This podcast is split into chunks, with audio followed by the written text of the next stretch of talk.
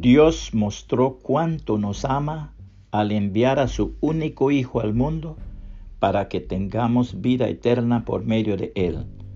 Primera de Juan 4.9, nueva traducción viviente. Una sola palabra, which, es el título de un gran poema en el idioma inglés. Traducido al español sería ¿cuál? Se describe en él la agonía de un matrimonio frente a una situación desesperante.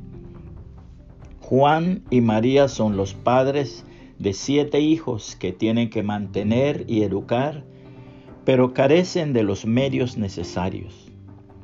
Se sienten agobiados cuando un día reciben una carta de su amigo Roberto en la cual les hace una proposición a cambio de uno de sus hijos, está dispuesto a enviarles una buena suma de dinero suficiente para seguir adelante. Ambos creen que esa sería una buena manera para salir de la situación en que se hallan.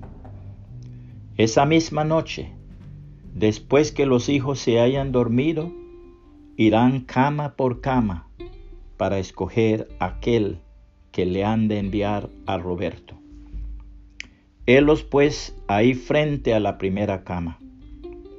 Miran tiernamente el rostro del niño dormido. Se parece demasiado a su padre.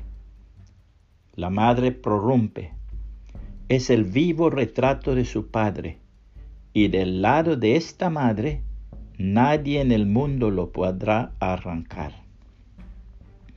Pasan a la segunda, una niña ¿Cuánto se parece a ti? le dice Juan. En esta no hay ni que pensarlo. El tercero es el más inteligente y creen que para su educación le convendría que se fuera con Roberto. Pero no puede ser, porque la esperanza de la familia está cifrada en él. El cuarto es lerdo e indefenso debe tener la protección del hogar. El quinto es muy enfermizo y requiere la atención del cuidado maternal. El sexto es el más juicioso y bueno. Lo echarán mucho de menos. Queda uno, Tomasito.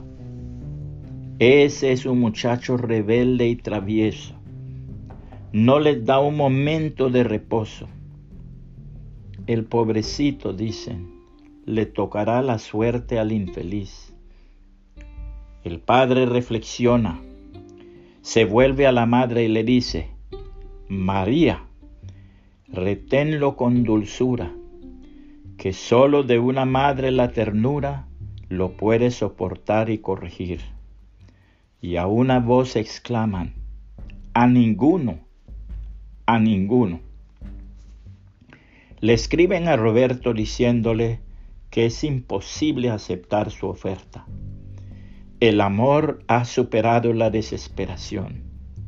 La fe se ha fortalecido y siguen en su duro batallar.